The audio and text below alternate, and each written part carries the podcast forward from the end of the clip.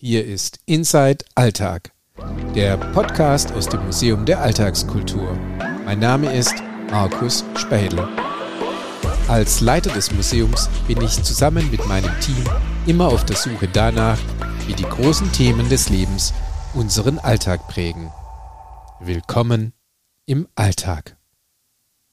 In der vierten Folge unserer aktuellen Staffel Geht doch des Podcasts Inside Alltag entführe ich euch in die Zukunft. Nicht zu Captain Kirk und auch nicht zu Star Wars, das spielt ja in der Vergangenheit. Nein, in die Zukunft in den Büchern, in Science-Fiction-Literatur. Und darüber wollen wir reden. Was ist eigentlich alles möglich, wenn alles möglich ist in der Literatur? Was macht die KI in der Literatur oder für die Literatur? Und welche Freude hat man eigentlich am Schreiben, wenn eben alles möglich ist? Ich wünsche euch viel Spaß beim Zuhören. Herzlich willkommen bei der vierten Folge der Geht durch Staffel vom Podcast Inside Alltag. Mein Name ist Markus Speidel und bei mir ist heute Regine Bott zu Gast. Anderen bekannt als Charlotte Blum und anderen noch bekannt als Chris Brünn. Chris Brünn schreibt Science Fiction und äh, es freut mich, dass du da bist und ich weiß jetzt gar nicht, wie ich während des Podcasts zu dir jetzt sagen soll, Regine oder Chris? ja, es freut mich auch, dass ich da bin, dass ich da sein darf. Ähm, bitte Regine. Okay. Wir sind heute ganz bürgerlich unterwegs. Aber wie kommst du denn dazu, ähm, dass du unter einem anderen Namen Science Fiction schreibst? Ähm, zum einen finde ich meinen Namen Regine Bott auf einem Cover nicht so wahnsinnig knallig.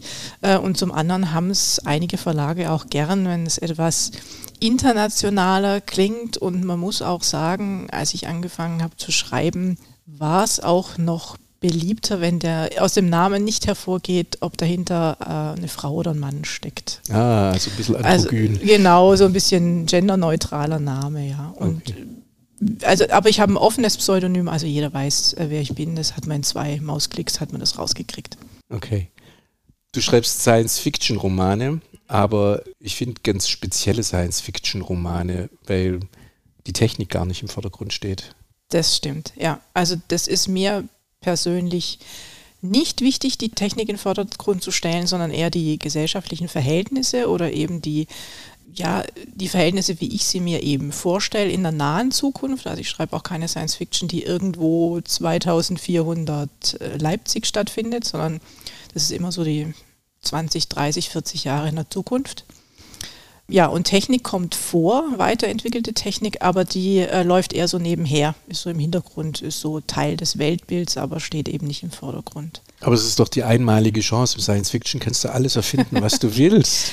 Ja, ähm, äh, bedingt. Also wie gesagt, wenn ich wirklich einen Science Fiction schreibe, der 2800 oder 4500 spielt, da kann ich, denke ich, abgehoben agieren, was Technik angeht. Aber ich sollte sie irgendwie schon auch erklären können.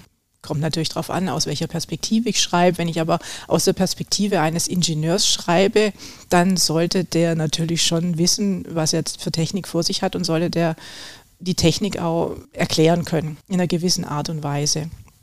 Das ist mir aber nicht wichtig. Also ich schreibe auch immer aus der Perspektive von ganz normalen Leuten es ist so wie ich, wenn ich mich in mein Auto setze und ich mache es an, dann überlege ich mir nicht, oh, jetzt passiert das, wenn ich da den Schlüssel rumdrehe und dann ist hier das Kabel und das macht dieses und jenes, sondern ich setze mich herein und fahre. Und so machen das meine Protagonisten und Protagonistinnen auch. Hast du deswegen Fergus erfunden äh, in dem Roman Born? Ja, also Fergus ist natürlich schon hat natürlich auch wahnsinnig Spaß gemacht, den zu schreiben. Aber ja, klar, das wäre natürlich auch so ein Feature, das ich ganz nett fände, wenn sich irgendjemand neben mir materialisiert, wenn ich mal Probleme mit meinem Auto habe. Mhm. Also für alle, die Born nicht gelesen haben, Fergus ist eine künstliche Intelligenz, mhm. die eigentlich sozusagen die Weiterentwicklung aller Assistenzsysteme des Autos ist.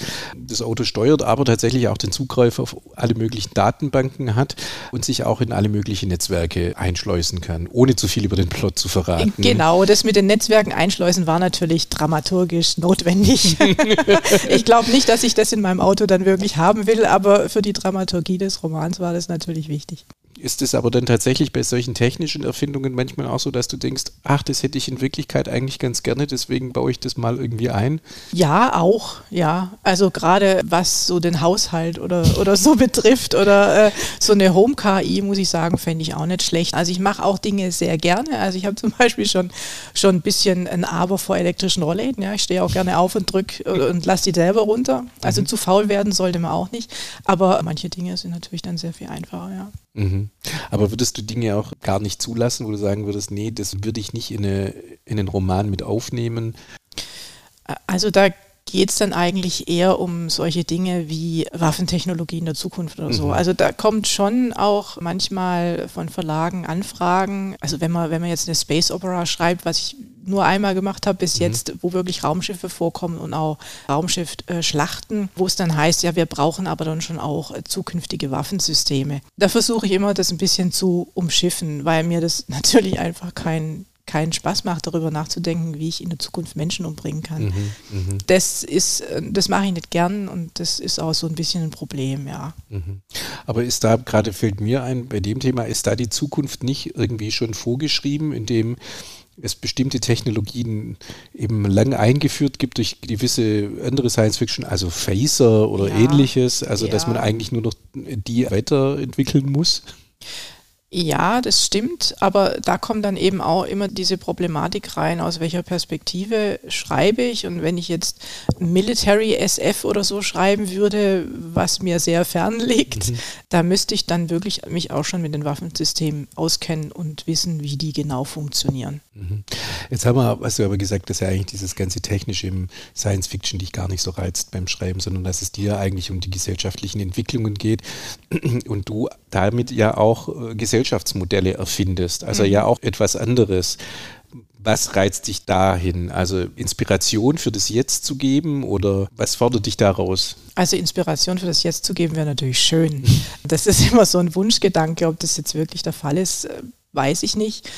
Obwohl sich tatsächlich Wirtschaft und Politik ja immer mehr für Science-Fiction-Romane interessieren, die eben in diese Social-SF-Schiene reingehen der Mensch lebt ja generell immer in Umbruchzeiten und es ist schon, ja auch besonders jetzt eben interessant, sich Gedanken darüber zu machen, wie es weitergehen könnte, wenn wir so weitermachen wie bisher. Also bei mir geht es ehrlich gesagt immer relativ negativ weiter. Also ich schreibe ich schreib Dystopien, ich schreibe mhm. keine Utopien, weil für mich auch eine Utopie ja, das eine eine Utopie ist, das andere Dystopie. Das ist bei mir auch immer so, so eine Gratwanderung. Was ist denn eigentlich eine Utopie? Und ich versuche eben zu extrapolieren, wie sieht die Zukunft in 60 Jahren aus, wenn wir so weitermachen wie jetzt und die Kurve nicht kriegen. Mhm. Ja, genau. Jetzt haben wir uns kennengelernt bei einem Treffen des Science-Fiction-Stammtisches mhm. und äh, das Auffällige war, dass du die einzige Frau an diesem Stammtisch warst, sonst waren das Männer und den Männern war vor allem wichtig, dass bei technischen Entwicklungen Science-Fiction geht, dass die nachvollziehbar sind, dass mhm. die die Regeln der Physik mhm. beachten und nicht völlig fadenscheinig irgendwie daherkommen. Jetzt bei gesellschaftlichen Entwicklungen, inwieweit spielt da so ein Realitätscheck eine Rolle? Also schaut da jemand überhaupt drauf und sagt so, naja, jetzt in 40 Jahren, wie soll da jetzt auf einmal das Matriarchat herkommen, das jetzt irgendwie Jahrhunderte nicht da war oder so? Ja, also ich würde da schon ein Augenmerk drauf lenken. Also in 40 Jahren würde ich auch kein Matriarchat schreiben. Also mhm. da würde ich dann schon weiter in die Zukunft gehen, aber möglich, warum nicht? Also ich bin dann auch jemand, der nicht darauf besteht, also weder in meinen eigenen Romanen noch in den Romanen von anderen, die ich lese, dass mir genau erklärt wird, warum das so gekommen ist, wie es eben im Roman kommt, sondern das muss in sich eben stimmen und nachvollziehbar sein. Und dann kann ich auch diesen Sprung machen und sagen, okay, 200 Jahre in der Zukunft oder so, ja, kann ich mir irgendwie vorstellen. Also das geht schon, aber ich gucke schon nach dem Status quo, was haben wir, was ist gerade in der Entwicklung, woran wird gerade gedacht, was schwebt so im Raum an Theorien oder Überlegungen in soziologischer Hinsicht? Und dann versuche ich da irgendwas draus zu machen. Aber wie machst du das tatsächlich oder wie steigst du da ein? Weil ich meine, auf der einen Seite zu sagen, okay, nehmen wir wieder Born wo es diese riesigen Pflanzanlagen gibt, mhm. für die sich die Leute freiwillig melden, dass sie dort arbeiten, weil sie irgendwie so selbstlos sind und dann in so einem ganz komischen System, zum Teil sehr religiös geprägten System arbeiten. Wie kriegst du das für dich raus, was du denkst, dass das die einzelnen mhm. Individuen beeinflusst, also was das mit denen macht, in ja, so einem System ja. zu leben, weil das ist ja etwas, wo man sagen kann, das kann man sich ja auch nicht irgendwie frei aus den Fingern saugen, sondern da gibt es ja gewisse Mechanismen, die in der Gesellschaft funktionieren. Ja, ja, stimmt. Also das mit den vertikalen Farmen in Born, das ist eine Sache, die gibt es ja jetzt schon. Also da wird jetzt schon dran rumgedacht und das sind einfach so Dinge, die ich unglaublich interessant finde, weil es natürlich mit dem Klimawandel und mit der Lebensmittelproduktion zu tun hat. Wenn die Felder nicht mehr bewirtschaftbar sind, was machen wir dann? Deswegen wird eben schon auch dran rumgedacht an solchen in sich geschlossenen Systemen der Lebensmittelproduktion. Das war das eine, wo ich dachte, das kann ich weiterentwickeln, weil Born spielt eben in einer sehr klimawandelgeprägten Welt. Und auf der anderen Seite haben wir, was jetzt eben auch gesellschaftlich seit Jahrzehnten immer prägender wird, ist, die Kirche hat immer weniger Einfluss auf die Gesellschaft. Also der Kirche laufen die Leute weg, was vielfältige Gründe hat, aber was macht es mit einer Gesellschaft und gibt es nicht Menschen, die sich sowas wieder zurückwünschen? Mhm. Und sind die dort wirklich glücklich? Oder kommen da ganz andere Probleme plötzlich auf die zu, mit denen sie gar nicht gerechnet hatten? Mhm. Also dieser All-Inclusive-Gedanke, da bin ich aufgehoben und alles ist gut, aber ist halt doch nicht so. Und diese Dinge dann zusammenzubringen, das ist ja dann eine Herausforderung, aber auch interessant und macht Spaß. Ja. Vor allem, also ich habe mich tatsächlich in dem Moment gefragt, inwieweit hat da als Vorbild beispielsweise Korntal äh, Für alle, die nicht aus der Region Stuttgart kommen, Korntal gehört zum sogenannten Bible Belt von Stuttgart. Ja. Und das ist der Ort, in dem König Wilhelm II. den Pietisten erlaubt hat, sich niederzulassen und dort ihre eigene Stadt ja. zu gründen und sich selber zu versorgen. Und im Endeffekt dachte ich so, naja, also dieser alttestamentarisch angehauchte Führer dieser Anlage und die, die Menschen, die dort alle im guten Glauben irgendwie dabei sind und wo ich dachte, ja, das ist eigentlich ein, ein Modell, das kennen wir irgendwie aus ja. dem 19. Jahrhundert. Ja. ja, jetzt wo du sagst, also so weit weg ist es nicht, weil es ist wirklich, es ist so, dass ich während meines Studiums in der Jugendarbeit, in der kirchlichen Jugendarbeit sehr aktiv war. Mhm. Und ich habe da sehr viel mitgekriegt. Also ich bin auch mal im Kirchengemeinderat gesessen oder so, war auch in verschiedenen Gremien. Ich war da im Vorstand. Und da poppen so viele, viele Dinge auf, wo du denkst, ne, darf ja nicht wahr sein, oder? und, und insofern, ja, das kommt wahrscheinlich nicht von ungefähr. Korntal ist mir natürlich ein Begriff, ist ganz klar. Ich wohne ja auch um die Ecke. Also ich, das, das ist ja auch, ja, ich meine, wenn man Korntal sagt, dann beinhaltet es ja ganz normal von sich, ja finde ich ja spannend. Also gerade wenn du sagst, das Extrapolieren von aktuellen Zuständen in Zukunft und sagt, okay, aber ich drehe es jetzt nicht in, in die Plusrichtung, sondern ich drehe das langsam in die Minusrichtung. Mhm. Gerade bei dem Buch zu bleiben, wenn ich es gelesen habe, beziehungsweise ich habe es mir als Hörbuch angehört. Also es gibt so diesen Punkt, wo man denkt, will ich mir das jetzt wirklich weiter antun, äh, weil es ja tatsächlich in einer gewissen Weise ja realistisch ist, dass es irgendwie so weit kommt und man will das ja dann irgendwie von sich wegschieben. Also von daher ist für mich so diese Frage, inwieweit sind dann solche Science Fiction, wie ich gelernt habe, Climate Fiction als Kategorie, inwieweit sind die tatsächlich eigentlich auch, also eine politische Literatur mm, eigentlich mm, in der mm, Jetztzeit? Gibt es tatsächlich, also vor allem auch ähm, aus dem angloamerikanischen Raum kommt da ganz viel, wo dann schon fast Sachbuchcharakter hat. Mhm. Also ob das jetzt in Deutschland auf dem Markt auch möglich wäre, weiß ich nicht. Ich weiß auch nicht, wie sich die Romane bei uns verkaufen, aber das ist tatsächlich ein Punkt, ja. Mhm. Ja.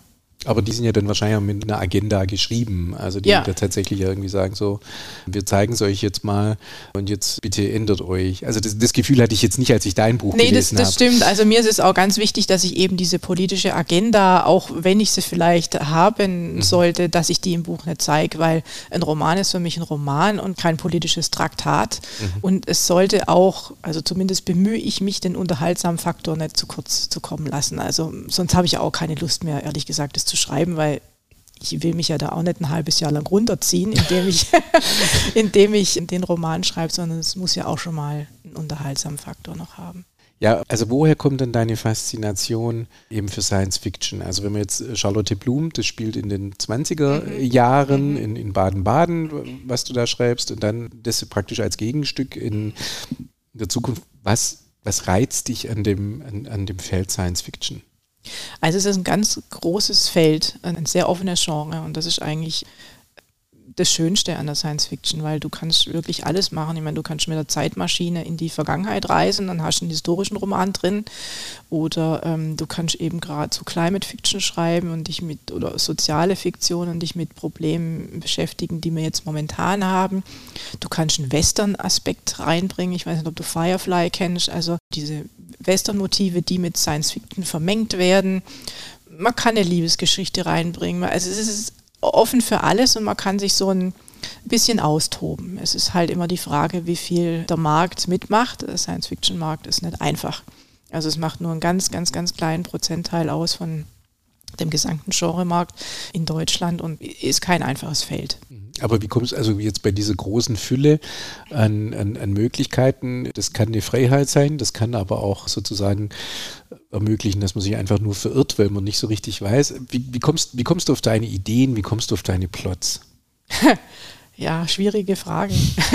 also, ist, also, ich habe schon so eine Artikelsammlung in Ordnern äh, abgelegt auf dem, auf dem Rechner, wo ich immer mal wieder drauf zurückgreife. Also gerade interessante technische Entwicklungen, interessante soziologische Entwicklungen, aber auch einfach nur skurrile Dinge oder so. Und ja, das sind so Versatzstücke, aus denen ich dann halt so meine Plots bastle. Mhm. Also ich kann gar nicht genau sagen, wo das herkommt. Das ist halt irgendwann mal da. Meistens ist immer so die Anfangsszene da, so der Einstieg. Und okay. dann überlege ich mir, naja, okay, jetzt hast du einen Einstieg, wo könnte das enden und dann eben, was passiert zwischendrin und so weiter. Und da fängt man eben dann an zu plotten. Also wie man sieht, es ist alles ganz einfach. Man braucht nur einen Anfang und Schluss und zwischendrin kann man irgendwie ein bisschen, alles klar. das geht auch, es ist auch wichtig für alle, die gerade in Doktor arbeiten oder sonstigem genau, sitzen. Genau, also. ähm, ja, also gerade das Thema der Inspiration. Also sprich, du liest halt auch irgendwie mal Spektrum der Wissenschaft ja. und guckst irgendwie, ja. was passiert ja. eigentlich in genau. dieser Welt da draußen genau. und wie weit ist jetzt der Fusionsreaktor und inwieweit kann ich, äh, kann ich mit dem was machen. Ja. Also äh, tatsächlich habe ich auch schon zwei Kurzgeschichten für Spektrum der Wissenschaft geschrieben. also ich, äh, das ist schon, das, äh, das ist eine Zeitschrift, wo halt eine tolle mhm. Quelle ist. Oder mhm. ich habe das DLR-Magazin abonniert. Mhm. Oder ich habe so verschiedene Quellen, die ich immer mal wieder ansurfe und gucke, was gibt es da gerade Neues? Ist, ist da irgendwas, wo ich sofort eine Idee habe, wo ich sofort was mit anfangen kann? Mhm. Mhm. Gibt es denn irgendwelche Sachen aus Science Fiction, von denen du sagen würdest, die hätte ich eigentlich tatsächlich gerne, wenn es die, die jetzt gäbe? Ja, also Zeitmaschine wäre grundsätzlich nicht schlecht, aber in die Zukunft wollte ich da nicht reisen, ja. sondern wirklich nur in die Vergangenheit. Was ich immer faszinierend finde, sind diese Biobetten bei Raumschiff Enterprise, mhm. weil es gibt ja anscheinend keine Krankheiten mehr außer dem Schnupfen. Also das finde ich schon, äh, da, da müssen wir mal hinkommen. Und diese Biobetten sehen auch gar nicht bequem aus. Also mhm. offensichtlich bleiben die Leute nie lang drauf liegen, sondern sind immer gleich genesen und dürfen wieder gehen. Okay. Also das ist ein hübsches Szenario, ja. Ab wann gibt es die denn bei Raumschiff Enterprise? schon ab Captain Kirk. Echt? ja, ja, klar. Äh, ich habe da vielleicht immer nur gedacht, bei Pille, das, der, der hat ja immer nur mit so einem komischen Gerät abgescannt. Genau, das Seilstreuer, ja. Genau. da wären wir auch bei diesem Thema. Also, Dinge, die in Science Fiction auftauchen. Alle kennen irgendwie mal Raumschiff Orion mit Bügeleisen, Bügeleisen oder, oder ja. ähnlichem, was da zusammengebaut wurde. Was ich ja spannend finde, sind ja, wenn, wenn Science Fiction zur Inspiration werden. Mhm. Wir hatten gemeinsam dieses wunderbare Beispiel irgendwie des Star Trek äh, Mobiltelefons, dieses Klapphandy von Motorola, das halt an den Communicator von, von Star Trek erinnert und das sich in den USA vor allem halt verkauft hat wie geschnitten Brot, mhm. weil alle wollten so einen Communicator haben. Mhm, verständlich. Verständlich. Man konnte damals auch sehr cool damit einfach auf irgendwelchen Partys auftauchen, indem man so aus der Tasche zieht, das Ding aufklappt mhm. und irgendwas Wichtiges irgendwie reinsagt. Ich glaube ja tatsächlich dran, dass ganz viele Dinge eine Gestalt annehmen, wie sie heute ist, weil sie oftmals wirklich von, von, von Science Fiction inspiriert sind. Also weil, und weil tatsächlich manchmal ich das Gefühl habe, dass Science Fiction auch Entwicklungslinien irgendwie vorgeben können, wenn man irgendwie sagt, ah, das hat jemand sich mal ausgedacht, mhm. auf Basis von, von aktuellen Erfindungen und tatsächlich dann irgendwelche Ingenieure, die vielleicht auch gerne mal das als Literatur lesen, dann irgendwie sagen, ja, Mhm. Da könnte ich irgendwie dran arbeiten. Hältst du das für eine total vage Theorie? Oder, also? Mm, nee, also es ist auch, so viel ich weiß, tatsächlich so, dass ähm, es gibt die fantastische Bibliothek in Wetzlar mhm. und die arbeiten parallel noch dran, gerade solche Dinge zu sammeln und für Firmen zugänglich zu machen. Okay. Also wenn du irgendwie nur einen bestimmten Gedanken hast und dir ein bisschen Input holen willst, dann kannst du dann da äh, dich schlau machen in der Richtung. Und ich glaube schon, also ich will nicht sagen, dass es immer so ist, also es ist mit Sicherheit auch natürlich andersrum, dass du eben natürlich Dinge weiterdenkst, ähm, technischer Art. Aber kann schon sein, dass da Firmen immer wieder, also ich, ja, denken, sie könnten darauf zugreifen und überlegen, wie es weitergeht. Jetzt über den Punkt ich kenne die fantastische Bibliothek in Wetzlar nicht. Ah, okay. Vielleicht kannst du das kurz erklären. Ja, das ist ein wunderschönes Gebäude in äh, Wetzlar mit, glaube ich, drei oder vier Stockwerken, die jede Art fantastischer Literatur sammeln, die in Deutschland erschienen ist. Mhm. Es ist also ein äh, großes Haus voller Bücher. Also nicht nur Science Fiction, sondern Fantasy, Romanheftchen, die berühmten Raketenheftchen. Es gibt einen Raum nur für Peri Rodan. Äh, okay. Fantasy, Horror, alles, was im Fantastikbereich sich tummelt. Mhm. Haben die dort. Okay. Und da kann man hingehen und was ausleihen? Oder? Ähm, ich glaube, es ist eine Präsenzbibliothek. Bin mir jetzt da gar nicht ganz sicher, aber ich glaube, es ist nur in Präsenz, aber kann man hingehen. Ja. Okay. Das Angebot muss ich mal checken. Also mhm. mit dieser Frage, also ich würde gerne irgendwas wissen zum Thema Flasche und dann schauen die mal, ob es da Dossier zusammen. Ich hoffe, ich erzähle jetzt nichts Falsches, aber ich habe das im Hinterkopf. Wir werden es nachprüfen. ja, genau. Kommen wir aber nochmal zurück zu Science Fiction und selber schreiben. Irgendwie, wo siehst du selber eigentlich die Herausforderung, wenn du in Science Fiction schreibst? Also wenn du sagst, ähm, das ist tatsächlich die Klippe, die ich auf jeden Fall immer umschiffen muss.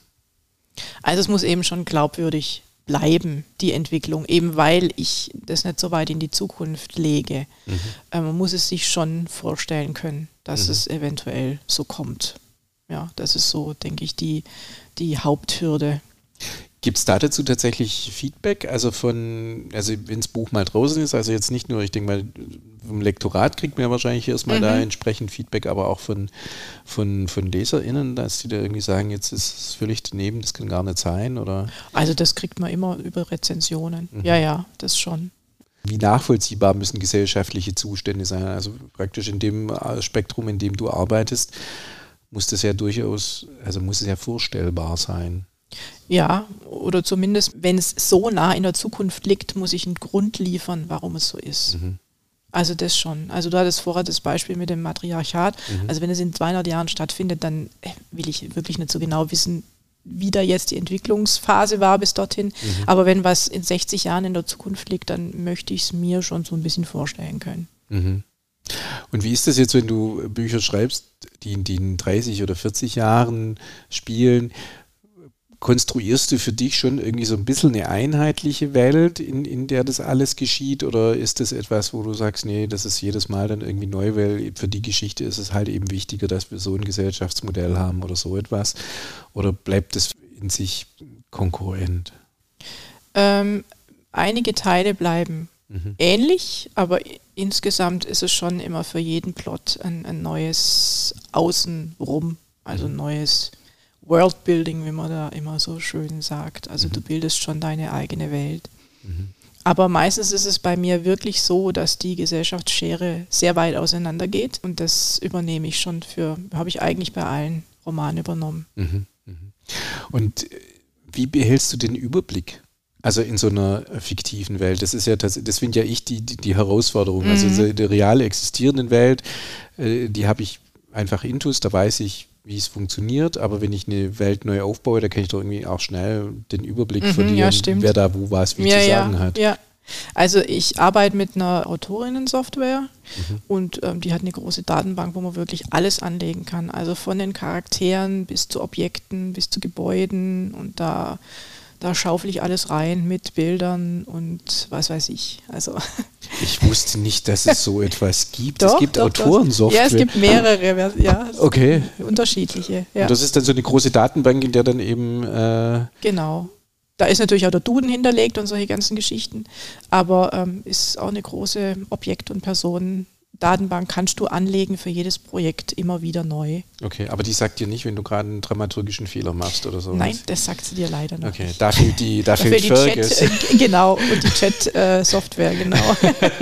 das wäre für mich jetzt, wenn ich jetzt Science Fiction schreiben würde, wäre jetzt tatsächlich ChatGPT auf mhm. einmal nochmal so ein ja. Thema, wo ich sagen würde, ja. ah, hoppla, ja. Game Changer. Ja, ich finde immer, wenn Technik in der Form da ist, also die ist jetzt da, ja, die, mhm. das kann man immer ungeschehen machen und dann muss man sie irgendwie nutzen. Mhm.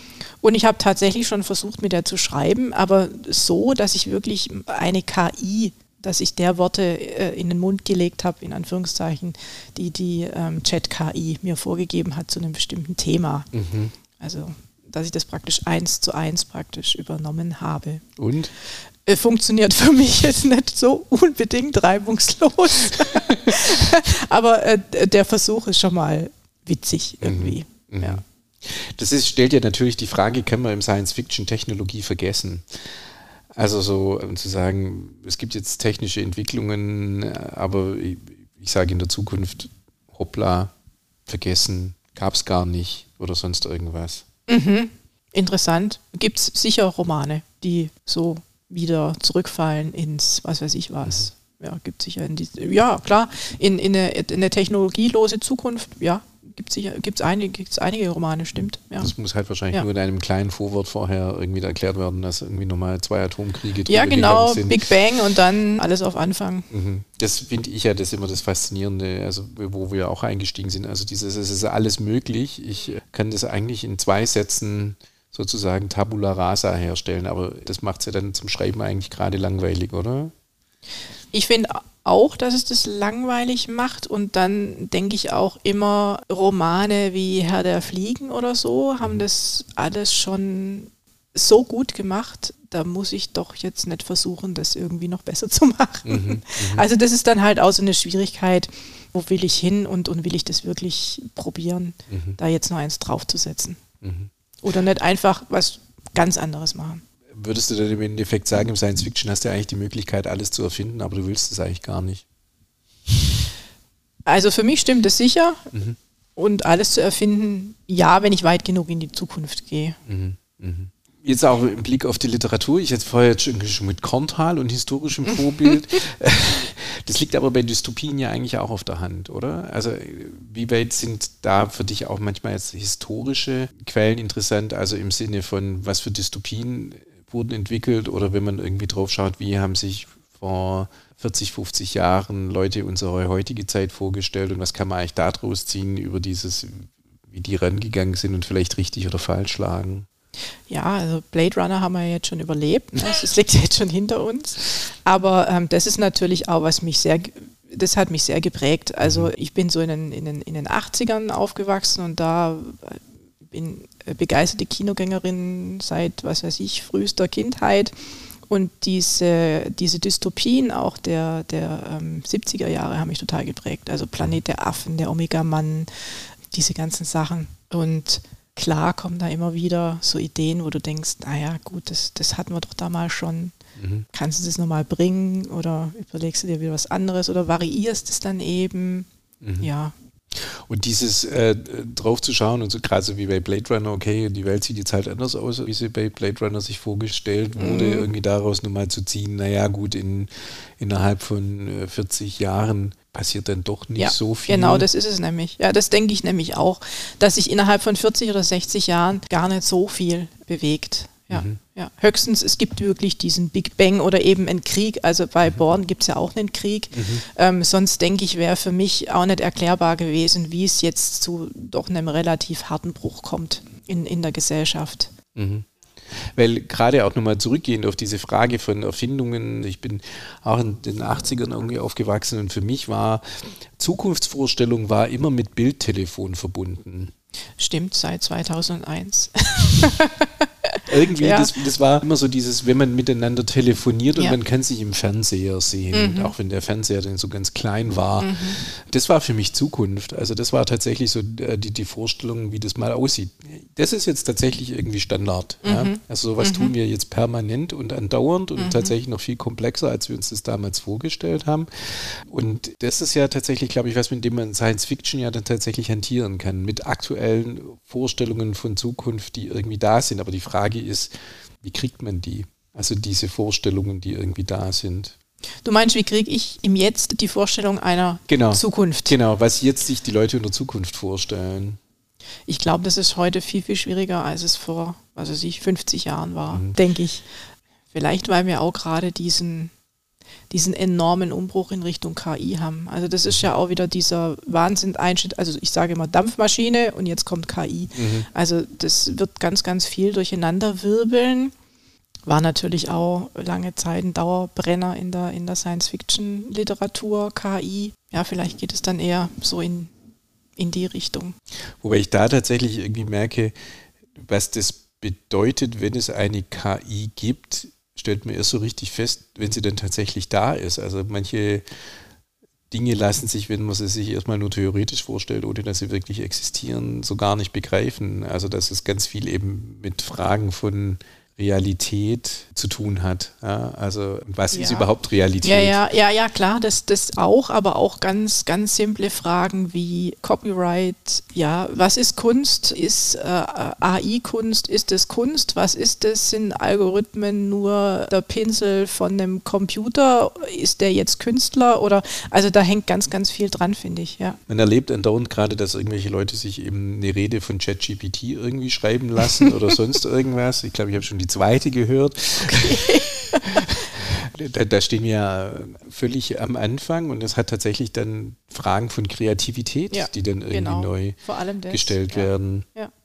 Und äh, damit tatsächlich massiv eben auch wieder das Thema des Erfindens. Also kann dann tatsächlich was erfunden werden. Ja, wenn die, wenn die Maschine sich dann selbst erfindet, dann haben wir wahrscheinlich ein Problem, ja auch diese, diese Zukunfts- oder was heißt diese, diese Theorie von, dass wir dann irgendwann mal so intelligente Maschinen haben, die dann im Endeffekt unsere Kultur aufnehmen und dann nur noch diese künstlichen Intelligenzen sich reproduzieren und der Mensch braucht dann gar nicht mehr und die können dann auf diesem Planeten leben, egal wie es aussieht, Hauptsache es gibt irgendwo Strom her. Äh, genau. Und können dann auch auf andere, also das posthumane Zeitalter. Das posthumane Zeitalter, ja, richtig. Wäre das eine reizvolle Aufgabe für ein Science-Fiction? Also für mich nicht, nee.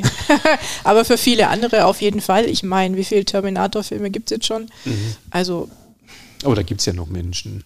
Da gibt es noch Menschen, ja klar, man muss ja auch einen gewissen Konflikt noch haben, damit es funktioniert im Film oder im Roman. Also so, ja, Rebellen oder wie auch immer. Mhm. Nee, ich glaube, das ist für mich nicht reizvoll, nee. Mhm. Ich kann dir nicht mal sagen, warum, aber einfach, weil mir, glaube ich, da der menschliche Faktor zu sehr fehlt. Mhm. Kommen wir dann doch, doch zu der entscheidenden und vielleicht auch letzten und wichtigen Frage, aber was wäre dann für dich jetzt noch wirklich eine reizvolle Geschichte, Science Fiction, wo du sagen würdest, das wäre was, wo ich tatsächlich mal Lust drauf hätte? Fällt mir jetzt spontan nichts ein, muss ich dir ehrlich sagen. also es ist doch nicht so, dass ich mich einfach hinsetze und dann klack, klack, klack, klack und fertig ist das Ding. Mhm. Ähm, nee, kann ich dir jetzt wirklich nicht sagen. Nee. Okay. Also da warte ich auf den nächsten Artikel von Spektrum der Wissenschaft, der dann auf mich zukommt. Aber ist es tatsächlich so, dass es dann wirklich auch mal einfach ein Artikel sein kann oder sowas, ja. wo der den Auslöser, wo dann irgendwie das Licht angeht und ja. du sagst so, cool, das ist es. Genau, ja. Okay. Klar kommt dann noch viel außenrum, mhm. brauchst ja noch viel, ja, Nebenschauplätze und, und wie auch immer und muss natürlich da auch eine, eine ordentliche Story draus basteln, aber so, so die Grundidee kommt schon oft von solchen Dingen, ja. Okay. Ich glaube, das war's. Mhm. Vielen Dank dir. Ich, äh, ich danke auch. Ich fand es super, mal einen Einblick zu bekommen in Science Fiction und das Entstehen von Science Fiction und irgendwie auch das Erfinden von neuen Welten. Danke, dass du da warst bei uns heute hier. Gerne. Gerne. In der nächsten Staffel bleiben wir dann dran am Thema Literatur. Wir gehen aber weg von den Science Fiction und gehen in die Vergangenheit und schauen auf eine ganz besondere Erfindung, von der viele denken, hä, das soll eine Erfindung sein, ja. Aber im Gespräch mit Efke Rulfes werden wir herausfinden, warum auch die Hausfrau eine Erfindung ist. Und zwar eine, die im 18. und 19. Jahrhundert entsteht und bis heute ja, da ist oder vielleicht löst sie sich langsam auch auf. All das ab dem 21. Juni. Bis dann. Ciao. Hat dir diese Folge gefallen? Dann folge doch dem Podcast, hinterlasse einen Kommentar oder empfehle uns weiter. Über Anregungen und Kommentare freue ich mich. Bitte schicke sie an podcast at landesmuseum-stuttgart.de. Danke fürs Zuhören und bis zum nächsten Mal. Am Mikro war Markus Speidel.